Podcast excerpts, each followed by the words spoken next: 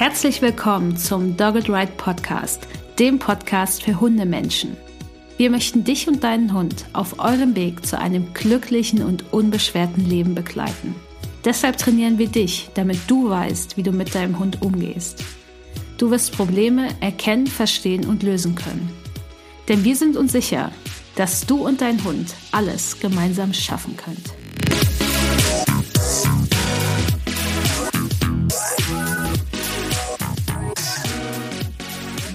Hallo und herzlich willkommen zum Dogged Ride Podcast. Ich bin Uli von Dogged Ride und heute ist Anna Meissner zu Gast. Anna Meissner ist Diplom-Sozialpädagogin, Mediatorin, Coach und Autorin. Und sie nennt sich selbst Hundecoach. Und ich habe sie eingeladen zum Thema mentale Strategien für schwierige Hundebegegnungen. Und sie ist da eine Expertin für, weil sie sich nicht nur mit Hundetraining beschäftigt, sondern mit sehr viel mehr.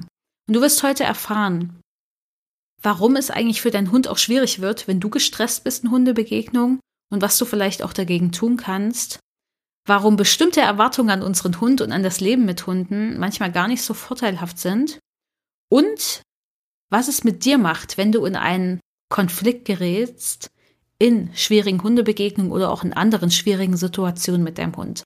Und ich freue mich, dass Anna hier ist und ich wünsche dir ganz, ganz viel Spaß mit dieser Folge. Hallo Anna, schön, dass du da bist. Es freut mich sehr, dass ich dich für ein Interview hier gewinnen konnte für den Dogged Ride Podcast. Und ich hatte es ja gerade schon gesagt, dass du dich selbst als Hundecoach bezeichnest. Und ich fände es toll, wenn du das jetzt mal für unsere ZuhörerInnen einordnen würdest, was du genau machst, denn du bist ja keine klassische Hundetrainerin, sondern viel mehr. Ja, vielen Dank für diese freundliche Begrüßung, Uli. Und ich bin auch, äh, ja, ich freue mich heute hier zu sein im Podcast. Ja, wenn ich mich vorstellen soll, dann äh, stelle ich mich erstmal mit meinem Beruf vor. Ich bin Diplom-Sozialpädagogin, Mediatorin und Coach. Und ja, 2008 ist äh, mein kleiner Hund Cosmo zu mir gestoßen und über ihn bin ich in die Hundewelt so eingeführt worden. Also wir haben die Hundeschule durch äh, von A bis Z und also da ist mir halt aufgefallen, ja, es geht halt vor allem um den Hund, um Training. Wie, wie, wie lernt der Hund und wie, wie führt man den Hund? Aber die Hundetrainer arbeiten ja mit Menschen und ich habe so oft stand ich daneben, also ich war damals auch schon ausgebildete Mediatorin und habe gedacht, die reden total aneinander vorbei. Also Hundehalter und Hundetrainer und äh, so entstand dann auch die Idee, Seminare für Hundetrainer zu geben zum Thema Kommunikation erstmal. Also wie kann man sich da im Hundetraining einfach besser verständigen, um dann auch schneller und effektiver zum Ziel zu kommen. Also ich wollte gar nicht äh, selber jetzt auch äh, Hundetraining geben, sondern eher meinen Beitrag leisten in der Hundewelt und ähm, aus meiner Erfahrung als äh, Sozialpädagogin und ja, Mediatorin, also Konflikt. Als Mediatorin verhandelt man, ähm, wie sagt man, Mediation ist eine konstruktive Form der Konfliktlösung. Und Mediatoren, die sind die allparteilichen Dritten, die, ähm, wenn zwei Konfliktparteien Streit haben, ja, denen helfen, eine gute Lösung zu finden. Und da lernt man in so einer Ausbildung ganz viel über, wie verstehen sich Menschen und was kann man dafür tun, wenn sie sich mal nicht mehr verstehen. Also da auch wieder eine Basis herzustellen. Und genau, also da habe ich so fing das an mit äh, der Idee, da so zum Thema Kommunikation was zu machen. Aber ich habe schnell gemerkt, ja, da braucht's noch mehr. Und gleichzeitig gab es ja in der Hundewelt auch die Bewegung, dass ja Hundetrainer sich auch immer mehr so verstanden haben, dass sie gar nicht so sehr mit dem Hund, sondern auch über den Menschen gehen müssen. Und der Begriff Hundecoaching wurde sehr oft synonym oder wird auch immer mehr synonym verwendet mit Hundetraining. Und das hat mich immer gestört. Da dachte ich, ja, Hundecoaching, Hundetraining ist nicht das Gleiche. Ich hätte da gerne mehr eine Schärf Schärfung drin und ich würde da gerne auch äh, sagen, was ist Coaching und was ist Training. Also da tatsächlich auch ein Unterschied besteht.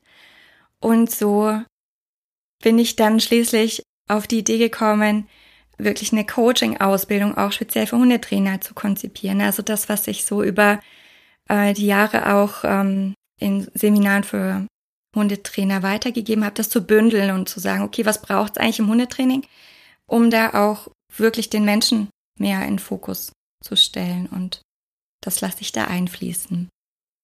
Jetzt habe ich ganz viel geredet und äh, am Anfang ist es oft so äh, vom, vom Podcaster, äh, mir ist ganz, ganz viel, was ich sagen will. Hilf mir doch ein bisschen, wenn ich jetzt vom Thema abgekommen bin. Nee, alles gut. Ich finde das total interessant, weil wir von Dogged Ride nennen uns ja auch Trainerin für Menschen mit Hund, weil wir, trainieren ja nicht die Hunde dieser Menschen. Wir zeigen den Menschen, wie das geht. Vor allen Dingen im Bereich Training. Weil ich grenze das selber auch stark zum Coaching ab. Ich habe ja selber zwei Coaching-Ausbildungen gemacht und weiß deswegen, wo da die Abgrenzungen so im generellen Sinn. Und du kannst es auch gerne noch mal kurz sagen, weil ich muss das ja nicht sagen, sondern du, weil du bist da vielleicht noch viel, viel tiefer drin. Ich bin ja viel mehr im Hundetraining drin.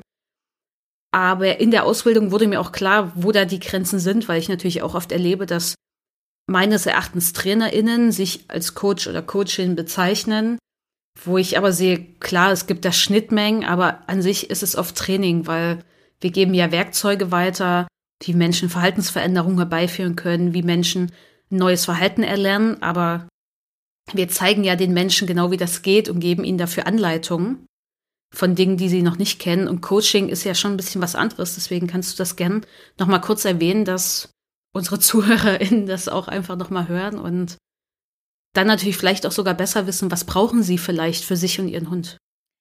Also Coaching kommt aus eigentlich aus dem therapeutischen Bereich.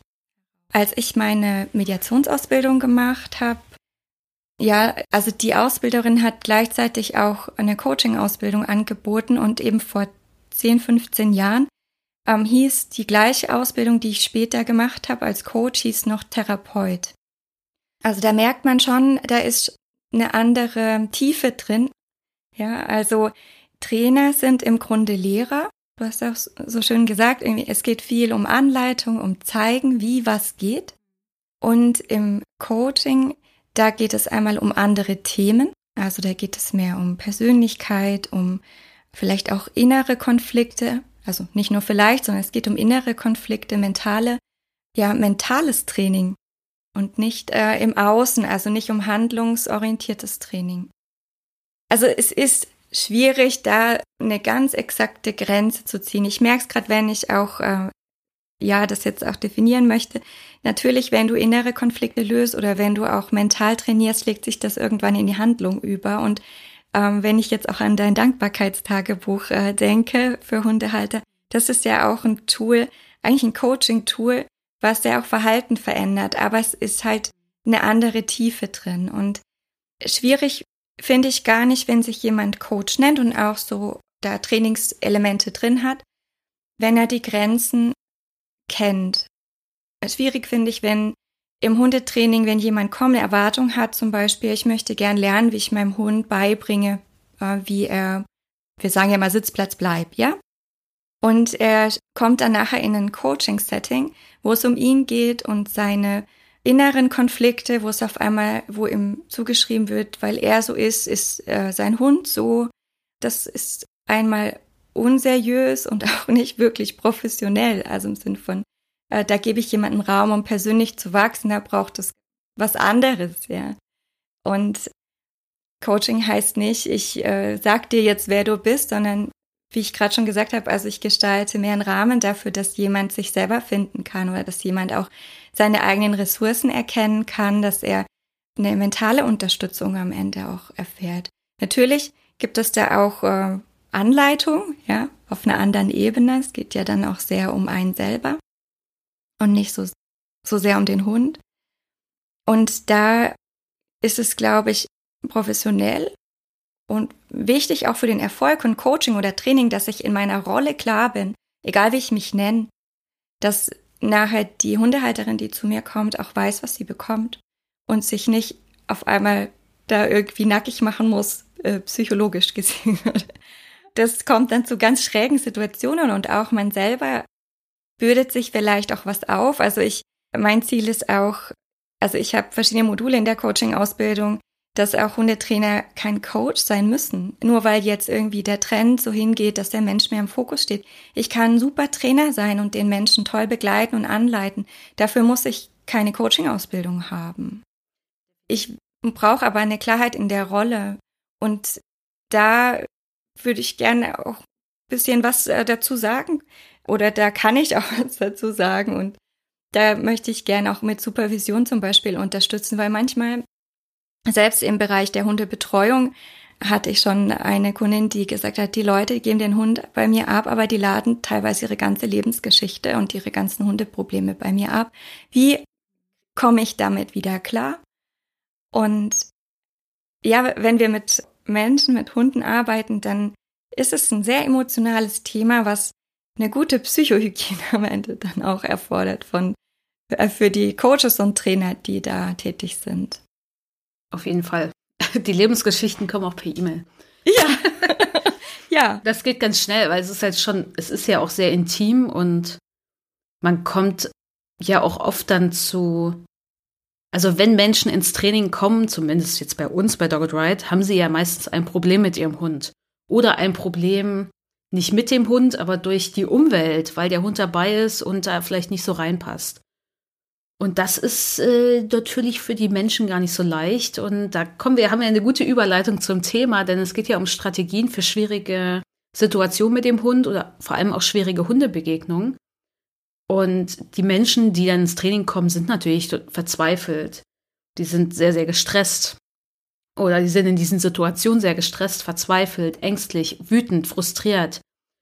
Und du bist, als ich mir Gedanken gemacht habe über das Thema, weil das war auch so ein Wunschthema von ein paar HörerInnen. Da habe ich sofort an dich gedacht, weil ich wusste, okay, das ist eigentlich genau ein Thema für dich, weil du dich in einem anderen Bereich bewegst als so, ich sag mal, in die in Anführungszeichen normale Trainerin. Und deswegen freue ich mich, dass wir über dieses Thema sprechen können. Und ich möchte dich eigentlich erstmal fragen, wie war das denn mit deinem Hund? Du bist ja irgendwie dadurch ins, in diese Welt reingerutscht. Gab es da für dich auch am Anfang oder überhaupt im Laufe des Lebens mit deinem Hund? Ich meine, ist ja jetzt schon seit 2008. Ich meine, das sind jetzt fast 13 Jahre.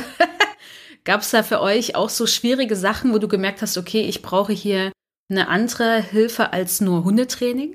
Ja, wir haben alles durch. Wirklich, auch jetzt noch. Dieser Hund ist einfach fantastisch im Sinne von, dass er mich immer wieder fordert, über mich hinauszuwachsen und auch vielleicht am, Beispiel Hundebegegnungen. Ja, da auch Lösungen für mich zu finden und für ihn natürlich. Also Hundeprobleme, ich, wer, wer mein Buch kennt, Dein Hund, deine Chance, mein Verleger hat gesagt, so als er den Text gelesen hat, äh, so viele Probleme gibt's doch gar nicht. Ich wäre so viel zu problemorientiert, aber ich habe einfach mal alles aufgelistet, was wir so zu bewältigen hatten. Und er konnte sich das nicht vorstellen. ich denke, man hat so, so ein Bild von Hundehaltung und das deckt sich oft nicht mit der Realität und mit äh, der Wirklichkeit, die einen dann erwartet. Also ganz oft geht's auch gut, aber es gibt natürlich schon Situationen, wo man durchaus an persönliche Grenzen kommt. Und Hundebegegnung war ein Thema. Also in, im Hundetraining in der Hundeschule war Cosmo einfach der Oberstreber. Wir sind da zur Tür rein oder selbst im Stadttraining, der wusste genau, jetzt ist Training. Wir sind über den Freiburger Weihnachtsmarkt ohne Leine gelaufen. Wir hatten einen ziemlich krassen Hundetrainer, der so Sachen gemacht hat. Eigentlich ist ja in der Innenstadt Leinenpflicht, aber das hat ihn nicht so gekümmert. Also wir haben da wirklich die verrücktesten Sachen gemacht und Cosmo immer dabei. Nur im Alltag die Vollkatastrophe. Wir haben in einer ziemlich beengten Wohnsituation, äh, Stadt, halt, ja, zweiter Stock. Es war am Waldrand, aber die Straße war sehr eng und da wohnten sehr viele Hunde und es war unübersichtlich und wir hatten sehr viele so Schreckmomente, so dass wenn ich aus der Einfahrt raus bin, schon überfallen wurde von einem anderen Hund oder so. Und er wurde auch mal gebissen. Also wir hatten, wir waren sehr geprägt auf Hundebegegnungen sind stressig, sind, will man am liebsten nicht haben. wir haben wirklich alles ausprobiert. Ähm, das ist immer weiter eskaliert, auch mit äh, dem damaligen Trainer und dann auch der Trainerin, die wir später hatten. Das war auch so eine Zeit, wo man sehr aversiv unterwegs war und das halt gedeckelt hat, wenn der Hund gesagt hat, dass er nicht möchte. Irgendwann habe ich gesagt, es geht so nicht weiter.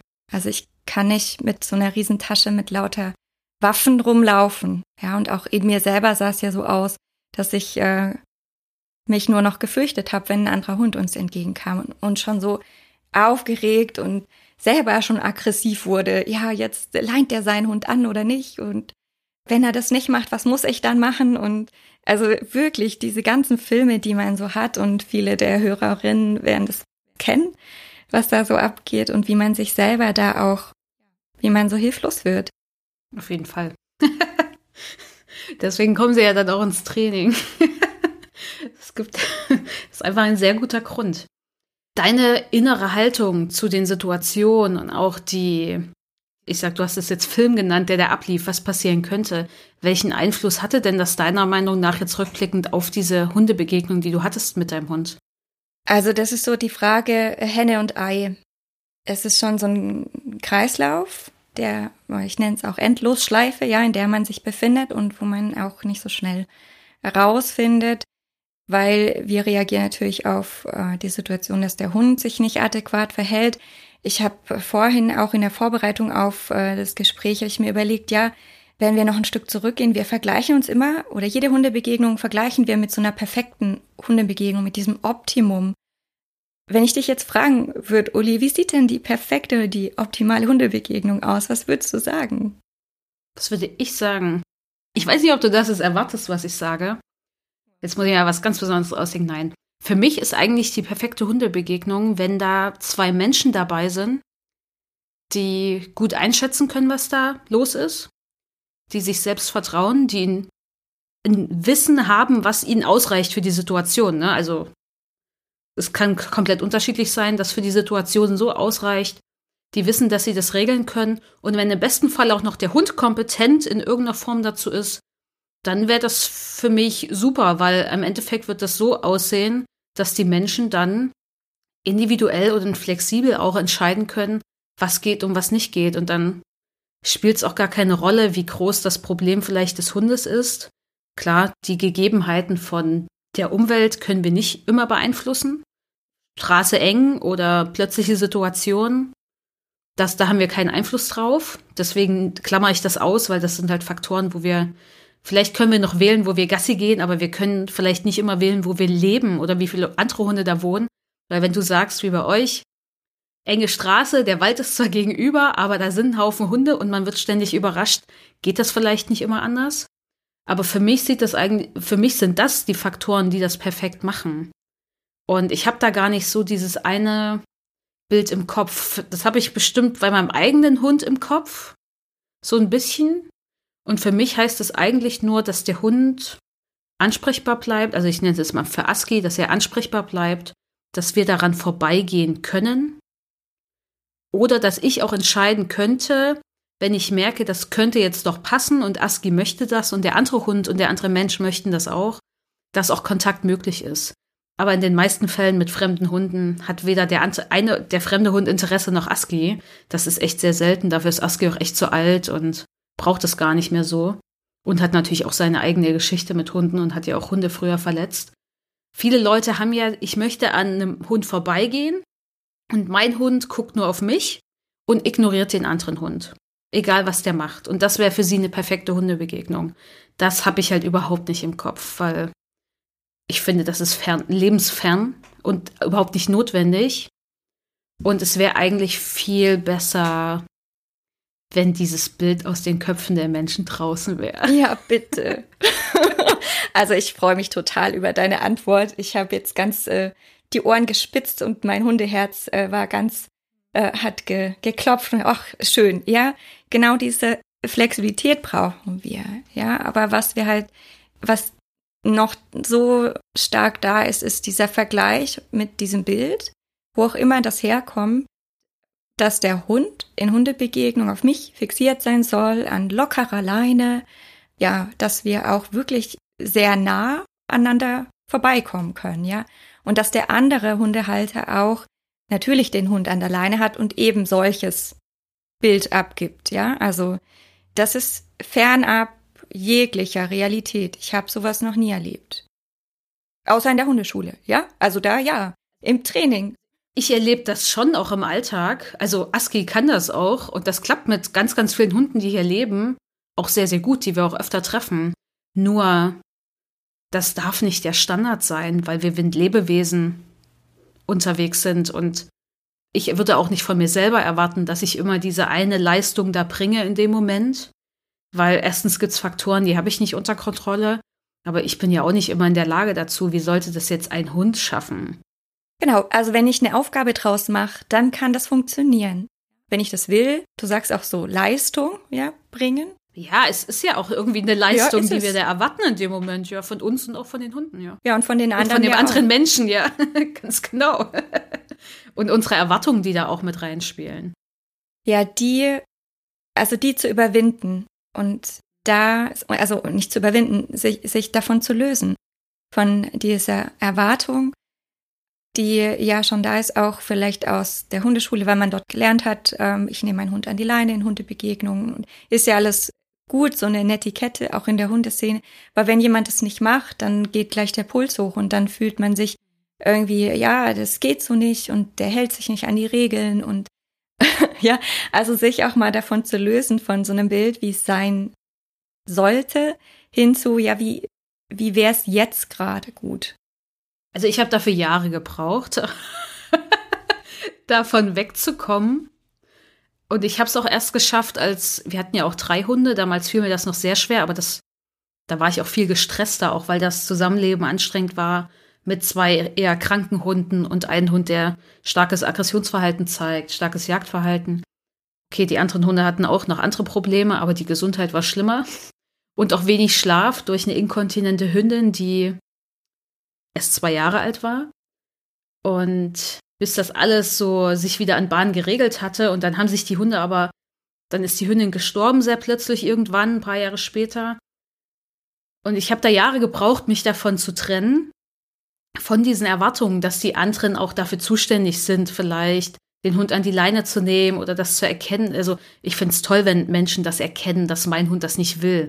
Ich tue das auch für jeden Menschen und seinen Hund ich achte auch immer auf die anderen. Und wenn ich wüsste, wenn ich weiß, Aski kann jetzt hier auch einfach vorbeigehen, aber ich sehe, der andere Hund hat ein Thema, weiche ich trotzdem aus auch für die anderen. Einfach weil ich das Privileg habe, das mit Aski machen zu können, weil Aski das kann. Und, ne, weil Aski so gut trainiert ist auch, dass ich Sachen von ihm abrufen kann in dem Moment und weil ich auch die Ressourcen habe, das zu tun und die Kapazitäten. Aber ich erwarte es erstmal nicht von den anderen. Aber es hat von diesem Bild wegzukommen und auch von dieser Scham, die ich empfunden habe, wenn dann doch mal Aski gebellt hat. Oder was auch immer war, ne? Keine Ahnung, wenn der fremde Hund doch in uns reingerannt ist und Aski hat deutlich gemacht, so, äh, finde ich jetzt uncool, weil egal, ob der andere jetzt doof ist, weil der keine Leine am Hund hat, die meisten Menschen schämen sich ja trotzdem, selbst wenn sie eigentlich im, Anführungszeichen, im Recht jetzt wären, dass ihr Hund was Blödes macht. Und das hat Jahre gebraucht, dass ich da nicht mehr bin und dann eher jetzt offen sagen kann, okay, ich gucke jetzt einfach, was kommt. Und ich habe so viele Strategien mit ASCII, dass ich das regeln kann. Ich habe auch dieses Vertrauen aufbauen können. Das hatte ich auch noch mit zwei Hunden, auch als Paco noch dabei war. Bin ich durch die Situation gut durchgekommen, aber das lag eher daran, dass die Erwartungen nicht mehr so hoch waren. Und ich auch viel mehr schauen konnte, so offener, was passiert jetzt? Und ich kann flexibel reagieren. Ich weiß, dass wir hier gut durchkommen. Ich weiß, was wir alles schon gemacht haben und was wir können. Und ich hatte natürlich auch ein Vertrauen, dass es jetzt nicht total schief geht. Und dadurch ging es gut, ja. Was ich halt auch noch raushöre bei dir mit äh, dieser kranken Hündin, wie du das noch erzählt hast, wo es wirklich auch sehr anstrengend war.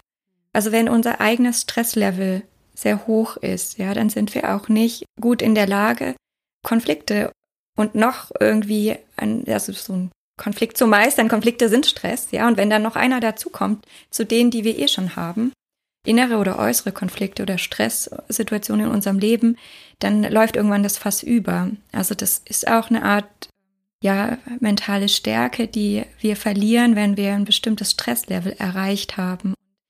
Und deswegen, weil du jetzt auch noch sagtest, der was war zuerst der, der Hund oder also in der Hundebegegnung mein Stress oder der des Hundes.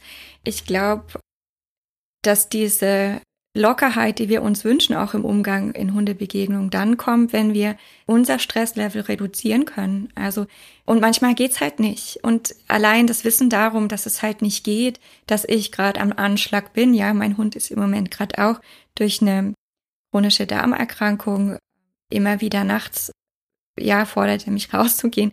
Also dieses Schlaf, dieser Schlafentzug, das ist nicht ohne. Und dann aber auch mit sich selber tagsüber gnädig zu sein und zu sagen, okay, gut, da kommt jetzt unser Erzfeind. Wir laufen jetzt noch einen Bogen. Also wir nehmen die nächste Querstraße oder gehen jetzt gleich schon. Also wir müssen das jetzt nicht noch, selbst wenn wir es könnten.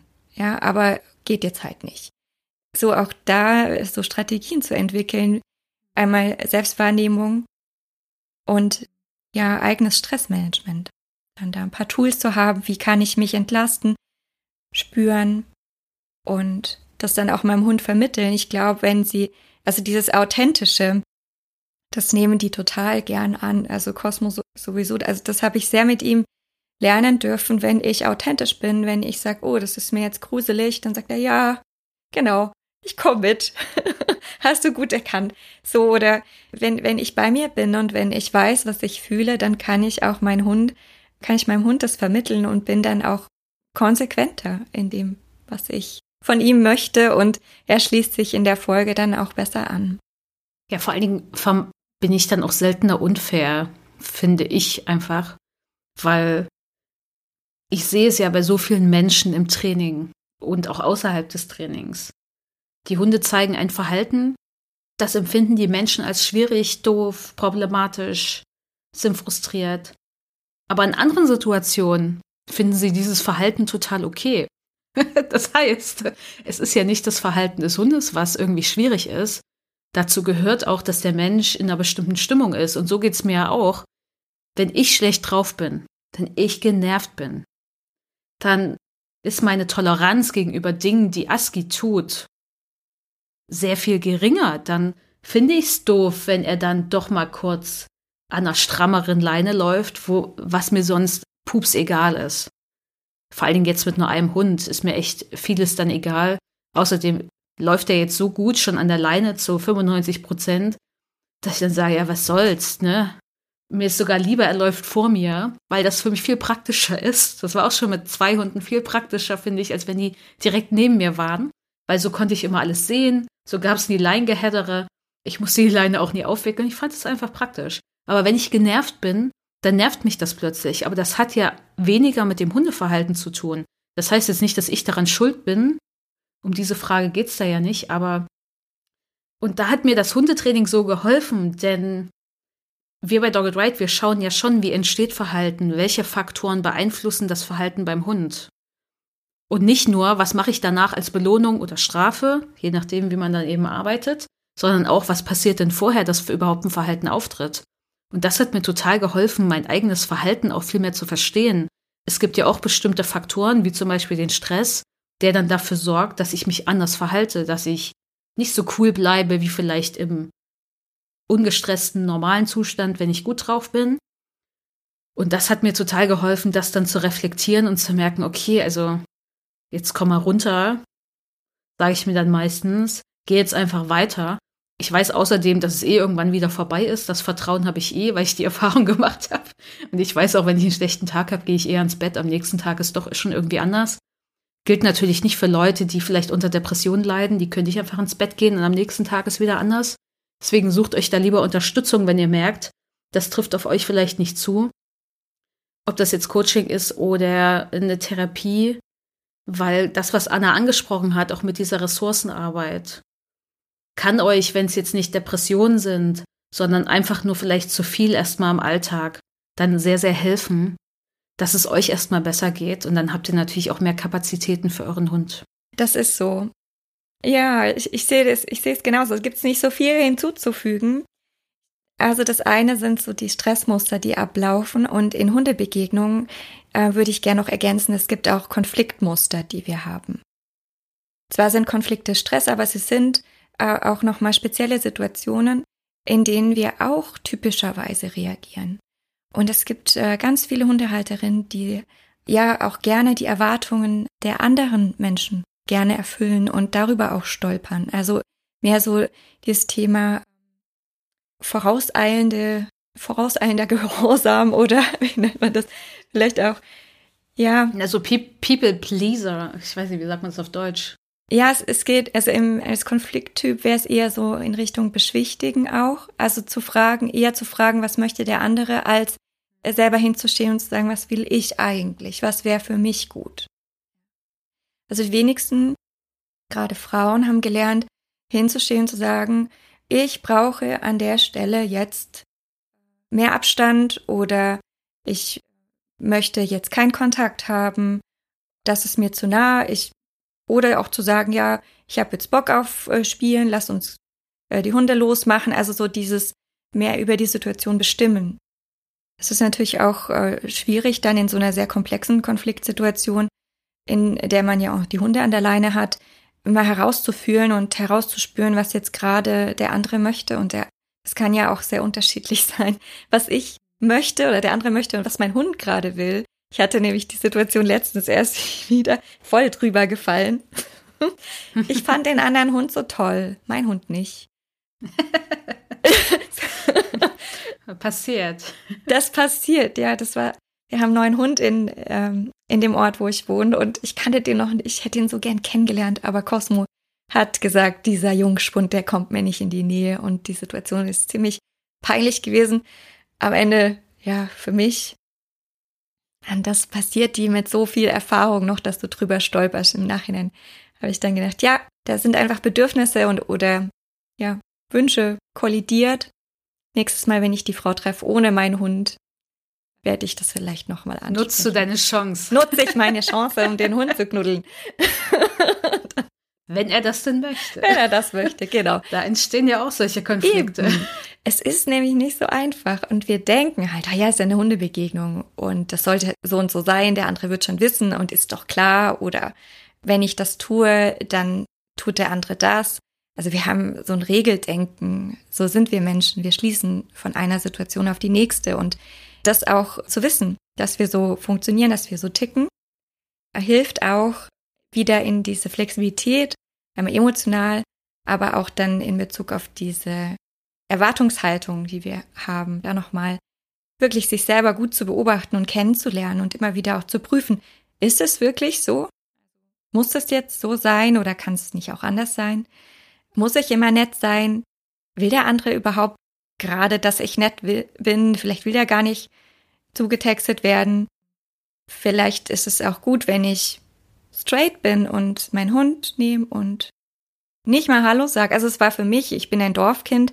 Ähm, ich, mir wurde beigebracht, die Leute muss man grüßen, ja, freundlich und nett. Und es war für mich in der Stadt eine große Herausforderung, erstmal ohne Hund die Leute nicht zu grüßen ja, also das ist ja auch sowas, was ganz tief in uns Menschen drin ist, so dieses, der andere ist keine Gefahr, ja, also wir, wenn wir uns äh, grüßen, dann haben wir da sowas wie ein Commitment, wir, wir sind uns wohlgesonnen oder so, auch wenn es nur ganz kurz ist.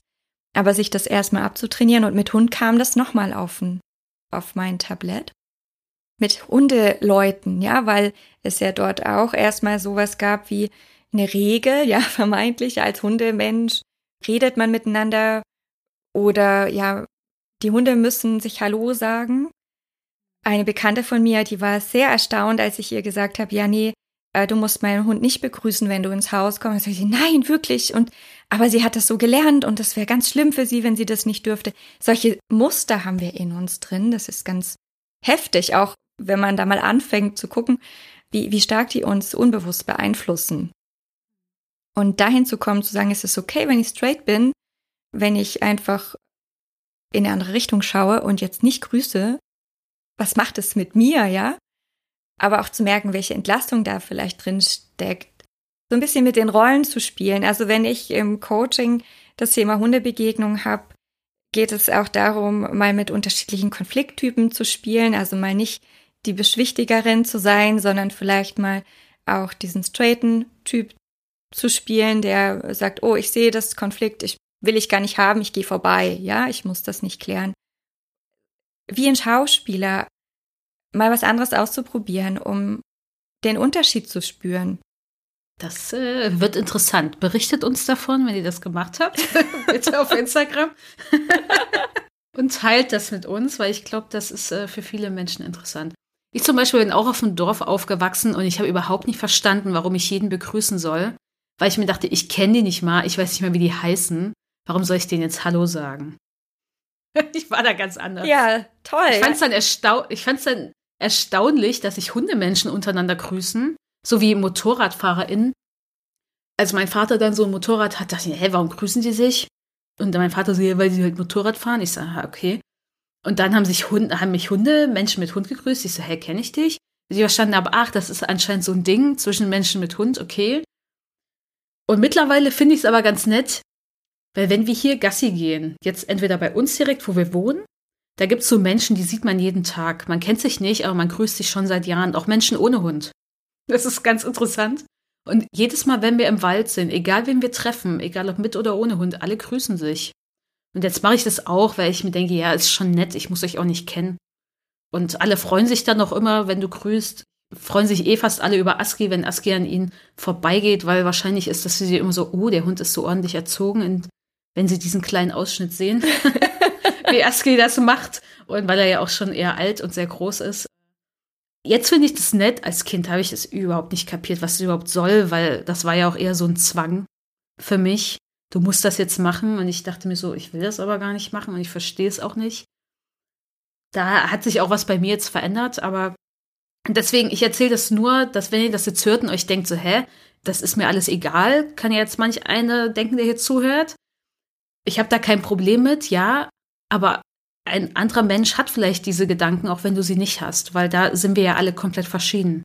Genau, und ich finde super, dass du das jetzt auch sagst, weil gerade wir beide, ja, wir, wir sind sehr ähnlich unterwegs. Ja, du hast auch Coaching, Ausbildung gemacht, du arbeitest im Bereich Hund, Mensch und wir sind aber total verschieden. Also auch so von der Persönlichkeit und von der Herangehensweise und selbst an diesem kleinen Punkt, wie die eine gelernt hat zu grüßen, da sagt er, wieso? Und die andere sagt, ja, klar, mache ich gerne und will ich auch immer machen und komm her.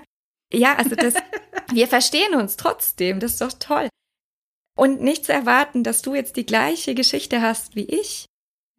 Das ist auch ganz wichtig, finde ich, egal ob jetzt Training oder Coaching und oder Hundebegegnung. Ja, wenn ich einen anderen Menschen kennenlernen oder auch mit ihm klar kommunizieren möchte, wenn ich davon ausgehe, der versteht mich schon. Nee, wir sind so unterschiedlich. Das Verstehen ist eigentlich ein Wunder. Und dann sollen wir auch noch den Hund verstehen. Und dann noch den Hund, ja. Und die sich unter sich ja auch noch, da habe ich auch vorhin noch dran gedacht, Kosmos und Podenko-Mischling. Und wenn wir andere Windhunde oder Podenkos treffen, ist die Verständigung oft kein Thema. Aber sobald wir irgendwie so kräftigere Rassen oder welche, die weniger äh, Mimik haben, treffen, ganz schwierig. Also auch Hunde müssen sich nicht verstehen. Also da gibt es auch viele Missverständnisse zwischen Hunden. Mein Hund ist total schnell in der Kommunikation. Ein anderer, der gar nicht so schnell schauen kann, ähm, hat schon irgendwie einen Boxer in der Rippe und weiß noch gar nicht wofür. Dafür möchte ich gerne werben, dass wir nicht voraussetzen, dass Verstehen das Natürliche ist, sondern das Verstehen ist auch, also wir können was dafür tun, für ein gutes Verständnis oder für gute Kommunikation. Das war auch der Grund, warum ich die äh, Coaching-Ausbildung gemacht habe und dann noch die zweite dran gehängt habe. Ich wusste zwar, dass das mir auch im Kontext Hundetraining definitiv helfen wird und ich habe ja auch erkannt, dass bestimmte Verhaltensmuster beim Menschen immer wieder auftreten und dass das weniger mit Hundetraining zu tun hat. Aber ich habe es vor allem gemacht, um mich selber besser zu verstehen und auch andere Menschen besser zu verstehen. Und das hat mir da extrem geholfen, weil ich sag mal, die anderen TeilnehmerInnen waren komplett anders drauf als ich. Ich war da auch eher eine Ausnahme von dem, wie ich so bin als Person oder als Persönlichkeit, je nachdem. Und das war halt auch total interessant, weil meine Ausbilderin meinte auch, Menschen wie dich zieht so eine Ausbildung hier oft gar nicht an mit dieser ganzen Gruppenarbeit und äh, mit dem Austausch. Und das stimmt auch, das zieht mich jetzt auch nicht magisch an, aber ich wollte diese Sachen einfach lernen.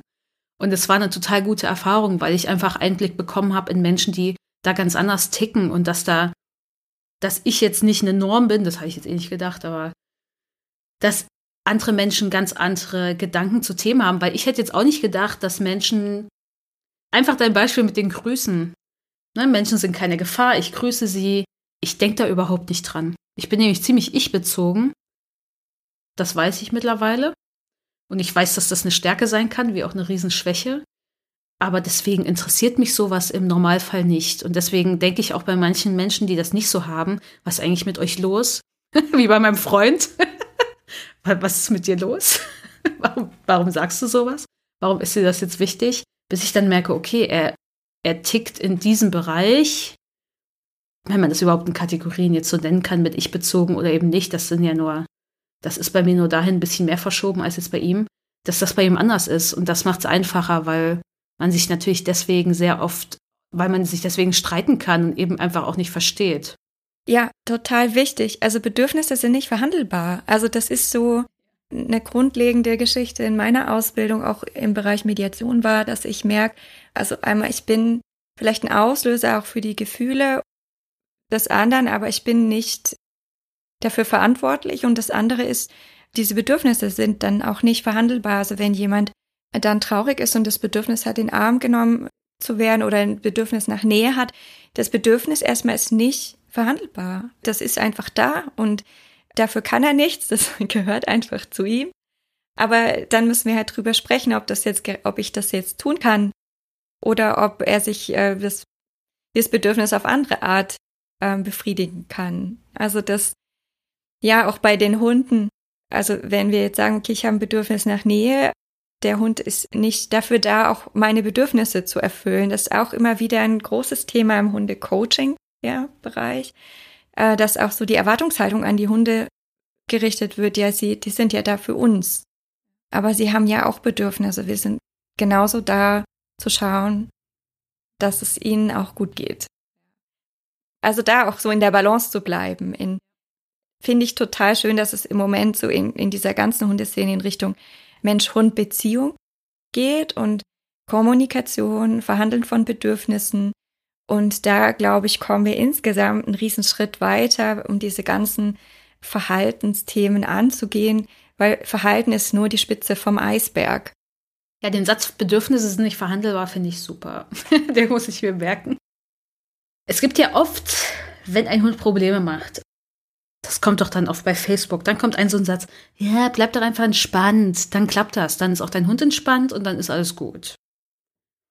Und das ist immer für mich so, oh Gott, ja, danke für diesen super Rat. Warum glaubst du, dass dieser Rat eigentlich sehr unnütz ist, wenn er kommt? Oder glaubst du, da ist was dran? Kann ja auch sein. Also das ist auch so ein Ding, das, äh, da rolle ich mit den Augen und bin auch raus. Das funktioniert für manche Leute. Oder es hat vielleicht auch für sie funktioniert. Es ist aber kein, also fängt schon damit an, was heißt denn eigentlich entspannt? Wie mache ich das überhaupt? Wie mache ich das überhaupt, ja. Das Spiegelthema finde ich sehr spannend, auch damit ähm, zu arbeiten, wenn man offen dafür ist, ja, auch im Coaching da mal hinzugucken, aber ich wehre mich immer gegen diese ganz platten Sachen, weil du so bist, ist dein Hund so oder dein Hund ist so wie du. Nee, also das ist so wie mit dir und deinem Partner, mir und meinem Partner. Ich bin ich und mein Hund ist mein Hund. Das war für mich der Schlüssel, auf eine Ebene zu kommen mit meinem Hund, dass sich das nicht so stark vermischt. Ja, sondern ihn auch zu sehen in seinen Bedürfnissen, seinen Themen, um ihm helfen zu können.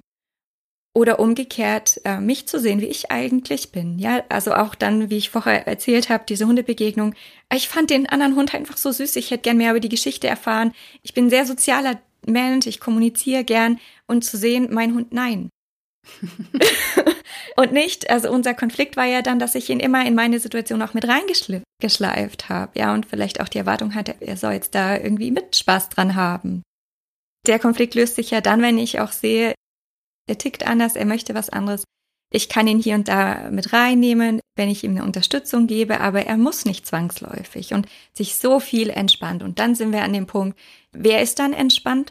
Also dieser Tipp erstmal hilft nicht und auch, ja, manchmal, wenn ich gestresst bin, kann ich natürlich, also reagiere ich anders. Mein Hund gibt mir dann Kontra und sagt, ja, krieg dich mal wieder ein. Ja, also wir diskutieren dann, da eskaliert vielleicht viel schneller ein Konflikt. Ja, aber dieses äh, Dein Hund, dein Spiegel, so platte Kategorien von, weil ich sensibel bin, ist mein Hund sensibel oder so, muss man echt ganz vorsichtig genießen.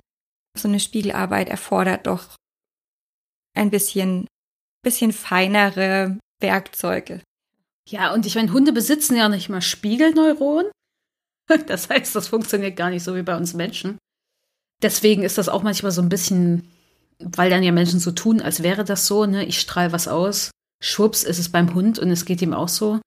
Ist irgendwie zu einfach. Es wäre schön, wenn es so einfach wäre. Dann würde ich das auch nutzen. Das wäre super. Aber so ist es meistens nicht. Und ich meine, Ratschläge sind sowieso immer so ein bisschen, danke, brauche ich jetzt nicht. Ja, bei mir war das auch so, Uli. wenn ich dir mal einen Tipp geben darf. Oh, wenn das schon so anfängt. Also vielleicht auch da nochmal dieses Thema Empathie. Sowohl für den Menschen als auch für den Hund. Das kommt vor den Tipps. Also wenn am Ende einer Coaching-Session jemand sagt, Anna, hast mir da noch eine Idee, was ich tun könnte, dann kann ich vielleicht einen Tipp geben oder einen ähm, Impuls reingeben, sag, oder eine Handlungsempfehlung, kauf dir das Dankbarkeitstagebuch von Uli, ja? Das Doc Journal findest du unter doc-journal.de. Dieses Tool ist einfach toll. Aber nicht als erstes, weil davor kommt erstmal den anderen verstehen, worum geht's dem eigentlich gerade? Wer ist diese Person? Neugierig zu sein. Also den Auftrag zu klären. Und das lernt man auch als Coach als aller allererstes, um was geht's hier? Also was ist der Auftrag? Will jemand am Hund arbeiten oder an sich selber? Welche Rolle habe ich? Welche Rolle ist, hat mein Coachie? Also da wirklich auch safe zu sein, zu wissen, was ist, äh, was soll ich jetzt tun? Und dann aber wie bin ich drauf gekommen? Über Empathie. Diese Tipps und Ratschläge kommen ganz oft aus, aus so einem, ja, ich muss jetzt was tun und äh, irgendwie, ich, ich sehe das Leid des anderen und ich will, dass es weg ist. Und Empathie ist aber was anderes. Ja, Empathie gibt erstmal auch ein Stück weit Raum den Gefühlen, den Bedürfnissen und schafft ein Verstehen. Und ich glaube, dass es das unbedingt noch mehr braucht, sowohl für Mensch als auch für Hund in der Hundewelt, weil das so ein Schlüssel ist, überhaupt nachhaltige Lösungen zu entwickeln. Wenn wir diesen Schritt verpassen, dann sind wir bei Tipps und Ratschlägen. Und dann funktioniert weder Coaching noch Training, weil das, das bleibt dann irgendwie so an der Oberfläche und es bleibt dann so bei diesem, oh, ja und jetzt. Vor allem, wenn die Person dann nachher gar nicht gefragt hat und das. Das sowieso, genau. Das gar nicht jetzt möchte auch. Und ich glaube, das braucht, die Welt braucht das generell, nicht nur die Hundewelt. ja, am besten als alle, die jetzt auch einen Hund ganz frisch haben oder so Ersthundehalter, das war das Allerschlimmste. Du kommst auf eine Hundewiese und irgendwie sind da gefühlt alle anderen wissen es besser und jeder drückt dir noch einen Tipp rein. Das braucht man nicht, braucht man überhaupt nicht. Ja, also da sich auch hinzustellen und zu sagen, danke, nein. Sich nicht verunsichern lassen. Das ist jetzt auch ein blöder Tipp. ja. Weil, weil man hört ja, man ist ja auch so, so trocken wie ein Schwamm und saugt alles auf, was man so über Hunde und man hat ja vielleicht auch so das, die ein oder andere Frage, aber ganz oft, ja, diese Tipps, die man dann so reingedrückt bekommt. Der eine sagt, ja, warum lässt du deinen Hund so weit vorne laufen an der Leine? Der nächste sagt, ja, warum hast du ihn so kurz? Bist du so streng? Und also das, dieses Hin und Her. Jetzt komme ich ins Schwafeln. Was brauchen wir denn noch, Uli? Genau, also zum Abschluss wäre es vielleicht nochmal äh, wundervoll, wenn du vielleicht nochmal sagen könntest, wie könnten sich denn jetzt Menschen schwierige Situationen oder vor allen Dingen schwierige Hundebegegnungen leichter machen? Klar, pauschale Tipps sind natürlich jetzt schwierig, aber ja, jetzt haben wir schon, jetzt sind wir, genau, erst haben wir die Tipps. Jetzt möchte ich mal ein paar Ratschläge hören. wir teilen jetzt nochmal auf. aber was könnten sie machen? Das muss, muss ja jetzt gar, es geht mir gar nicht darum, ich meine, klar, wir Menschen, wir lieben auch konkrete Sachen, wenn wir danach suchen, wollen wir gerne eine konkrete Antwort haben. Ne? und nicht so, ja, du könntest jetzt äh, das machen und das. Äh, nee, ich möchte jetzt einfach nur konkret wissen, was ich machen will. Aber vielleicht kannst du einfach mal sagen, was, welche Bausteine vielleicht hilfreich sind. Oder vielleicht auch, wo sie Hilfe bekommen können, denn Hilfe sich zu holen, Klar, das ist ein Privileg, wenn man das kann, weil manchmal hängt es ja auch von finanziellen Sachen ab oder auch von Ressourcen, die man überhaupt dazu braucht. Manchmal kann man sich dazu nicht aufraffen. Aber ich finde, Hilfe zu holen ist auch super wichtig. Und dann, also was würdest du diesen Menschen jetzt mitgeben, die sich fragen, okay, wie kann ich denn jetzt aber schwierige Situationen, vor allem schwierige Hundebegegnungen für mich und meinen Hund leichter machen? Also das erste, sich selber entlasten. Selbstempathie schenken. Also wenn ich, wenn ich es schaffe, mir Selbstempathie zu schenken, zum Beispiel mit den vier Schritten aus der gewaltfreien Kommunikation. Der erste Schritt ist, ich ähm, schaue die Situation einmal wertfrei an, so wie ein Außerirdischer auf die Welt schaut und jetzt die Hundebegegnung sieht, wie würde der das erzählen, ohne Adjektive, ohne Schnickschnack drumherum, der sieht einfach zwei Menschen, die laufen aneinander vorbei, die Hunde bellen. Punkt. Und wenn ich dann im nächsten Schritt, im zweiten Schritt sagen kann, wie geht's mir damit? Was fühle ich? Also das macht mich wütend, sauer. Mhm. Der dritte Schritt ist auch, warum macht es mich sauer? Also welcher Wert, welches Interesse liegt eigentlich dahinter? Ja, weil ich, mir ist es wichtig, dass ich genügend Raum bekomme in der Hundebegegnung oder dass ich Zeit habe, mich zu sortieren. Der andere hat mir gar keine Zeit gelassen. Sowas passiert ja oft. Ich brauche einfach Zeit, mich zu sortieren. Und der vierte Schritt wäre dann die konkrete Bitte einmal an mich selber oder was hätte ich denn tun können, auch um mir dieses Bedürfnis nach mehr Raum zu erfüllen. Also erst wertfreie Beobachtung, dann das Gefühl dahinter, das Bedürfnis, also Werte, Interessen und als viertes dann, was hätte ich tun können oder was möchte ich beim nächsten Mal anders machen, damit auch dieses Bedürfnis ähm, erfüllt ist oder was kann ich mir jetzt auch im Moment geben, damit ich, damit es mir besser geht. Also das ist erstmal so der Bereich Selbstempathie. Gib mir noch mal kurz Feedback, Uli, war das verständlich? Also für mich ja, ich glaube schon. Okay, also wer da noch Fragen ja. hat, der äh, darf gerne sich auch noch mal an mich wenden. Ich habe auch einen Blogartikel zu dem Thema. Vielleicht können wir das dann auch noch verlinken in den Show Notes. Genau, wir können das verlinken. Genau, wir verlinken das unter äh, oder zu der Folge, egal wo ihr sie jetzt findet, in den Show Notes oder auf der Webseite. Der heißt vier Tipps für ein äh, dickeres Fell, für so einen echten Wolfspelz. Ja, also wie man sich selbst Empathie schenkt. Das ist so ganz konkret. Und wer einfach mehr über sich selber die eigene Konfliktfähigkeit erfahren möchte, wer so auch mal auf das Thema Konflikttypen, ja, wer da jetzt neugierig geworden ist, der ist auch herzlich eingeladen noch zu meinem äh, Online-Seminar Hundebegegnungen meistern. Neue Termine sind immer auf meiner Website und ja, da gehe ich dann so speziell auf diese verschiedenen Konfliktebenen Hundebegegnung nochmal ein und da gibt es dann auch in der Gruppe verschiedene Übungen dazu, wie man sich selber unterstützen kann, aber auch da eine gute Strategie für sich selber entwickeln kann. Also das Seminar ist eigentlich auch für Hundetrainer geeignet, die sagen, ja, also das Thema ist einfach immer, immer wieder in meinem, in meinem Alltag drin und ich sage immer die gleichen Sachen und die Leute, ja, setzen es nicht um oder kommen damit nicht weiter. Also da nochmal ein paar neue Ideen und Herangehensweisen für die, ja, so aus dem Bereich Coaching zu bekommen, die man im Hundetraining einsetzen kann. Das wäre so die Idee.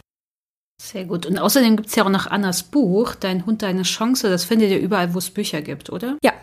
Gibt es im Buchhandel oder wer sich eine Widmung, eine ermutigende äh, Widmung wünscht von mir, der kann das auch direkt über meine Website bestellen. Also wenn ihr Anna unterstützen wollt, dann bestellt direkt bei ihr. ja.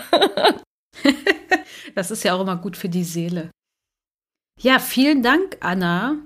Ich denke, das war ein gutes Schlusswort. Ihr findet natürlich alle Links, alles, was jetzt Anna genannt hat, packen wir alles in die Show Notes, auch den Link zu ihrer Webseite, den Link zu ihrem Buch. Das heißt, wenn ihr das sucht, könnt ihr das alles in den Show Notes finden. Und Anna hat ja schon öfters Doc Journal erwähnt. Deswegen, das packen wir da auch noch mal rein. Wer ein Dankbarkeitstagebuch sucht, was extra für HundehalterInnen konzipiert ist, dann findet ihr das auch in den Shownotes. Danke, Anna, dass du dabei warst. Möchtest du zum Abschluss noch irgendwas sagen, was dir wichtig ist? Also ich würde gerne noch äh, das Wort an unsere Hörerinnen wenden und ich, ihr könnt alle Hundebegegnungen meistern. Ihr könnt's einfach. Das wollte ich gerne noch sagen. Ich glaube da auch dran, dass ihr das alle da draußen könnt.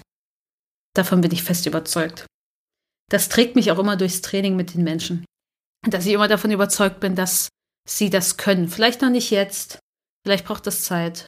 Und das Wörtchen noch ist ganz wichtig. Noch nicht. Noch nicht. Und vielleicht habt ihr ja auch gehört, Uli und ich haben beide auch einen Weg hinter uns und also dahin zu kommen in diese Flexibilität, das ist, es ist ein Weg und es braucht auch diese Erfahrung, so wie es jetzt auch gerade ist. Die Erkenntnis kommt, da bin ich ganz sicher. Und das Zutrauen, das habt ihr jetzt von, von uns beiden. Ja, vom ganzen Dogged Ride Team würde ich sagen. Die kommen noch dazu. Es sind noch mehr, wow. die hinter euch stehen. Ja, alle. Nehmt das einfach mit. Ja, wenn ihr noch mehr von Anna wissen wollt, wisst ihr sie ja, wo ihr jetzt findet, ist alles in den Shownotes. Und wenn ihr wollt, dass Anna vielleicht nochmal im Dogged Ride Podcast ist, dann schreibt uns das gern. Wenn ihr da noch Themen habt, zu denen ihr vielleicht Anna hier im Podcast hören wollt, dann teilt uns das immer gerne mit, denn wir laden Anna gerne bestimmt wieder ein, wenn Anna das möchte. Ja, also bin ich immer bereit. Danke. Sehr gut. Ansonsten schaut euch unbedingt den Kurs an von Anna, das Online-Seminar, denn ich denke, das ist sehr, sehr hilfreich für viele. Und ich glaube auch für viele zu ihrem Training, was sie vielleicht schon eh absolvieren, eine perfekte Ergänzung auch. Wenn ihr sowieso schon auch im Training seid. Weil ich denke, Hundetraining kann sowas in der Art gar nicht mh, hm, leisten, auch ganz oft. Muss es auch nicht. Deswegen, wenn ihr da sagt, ich brauche dann noch mal einen anderen Zugang auch, dann nutzt die Chance. Oder wendet euch auch an Anna. Machst, Anna, machst du eigentlich auch persönliches Coaching? Ja, das mache ich auch, mentales Training für Hundehalter. Also gerne anfragen und auch mal reinschnuppern in die Angebote von der Coaching-Ausbildung. Vielleicht ist da ja auch was Passendes dabei. Okay, die ist so in, in verschiedenen Modulen aufgebaut. Genau. Habe ich gesehen. Okay. Sehr gut. Schaut euch das an. Ich denke, das wird für viele sehr hilfreich sein. Vielen Dank, Anna, dass du dabei warst und dass ihr alles so offen mit uns geteilt hast. Äh, ich fand die Folge ganz toll. Und ja, du kannst dich jetzt gerne noch verabschieden, wenn du möchtest. Es war wirklich ganz, ganz äh, schön, hier im Podcast zu sein und ich freue mich auf ein Wiederhören und ja, bis bald. Genau, Anna hat nämlich ja auch einen Podcast. Also wenn ihr da reinhören wollt, könnt ihr noch mehr von Anna hören. Wie, wie schafft man es jetzt hier rauszukommen, Uli? ich sage jetzt einfach Tschüss und das war's. Teilt gern äh, mal euer Feedback zu der Folge, was vielleicht für euch hilfreich war, was ihr für neue Erkenntnisse hattet. Gern äh, auf Facebook oder Instagram unter dem Beitrag äh, von dieser Folge oder teilt es in eurer Story und verlinkt Dogged Ride. Äh, Anna, wie, wie heißt du auf Instagram, dass sie dich auch verlinken können? Hundecoaching Pro. Hundecoaching Pro. Alles zusammengeschrieben? Ja. Okay, das wusste ich jetzt gar nicht, wie du heißt, auch wenn ich dir folge. genau, verlinkt uns gern, dann können wir das auch teilen und sehen das vor allem auch. Das ist nämlich immer wichtig, sonst geht das ja unter. Und ich hoffe, dass ihr beim nächsten Mal wieder dabei seid. Danke für eure Aufmerksamkeit. Danke, dass ihr euch die Zeit genommen habt, die Folge anzuhören. Wir wünschen euch alles Gute für schwierige Begegnungen und auch die schönen Begegnungen. Ich hoffe, wir hören uns bald wieder. Bis bald. Tschüss. Das war der Dogged Ride Podcast. Der Podcast für Hundemenschen. Wir möchten dich und deinen Hund auf eurem Weg zu einem glücklichen und unbeschwerten Leben begleiten. Deshalb trainieren wir dich, damit du weißt, wie du mit deinem Hund umgehst. Du wirst Probleme erkennen, verstehen und lösen können. Denn wir sind uns sicher, dass du und dein Hund alles gemeinsam schaffen könnt.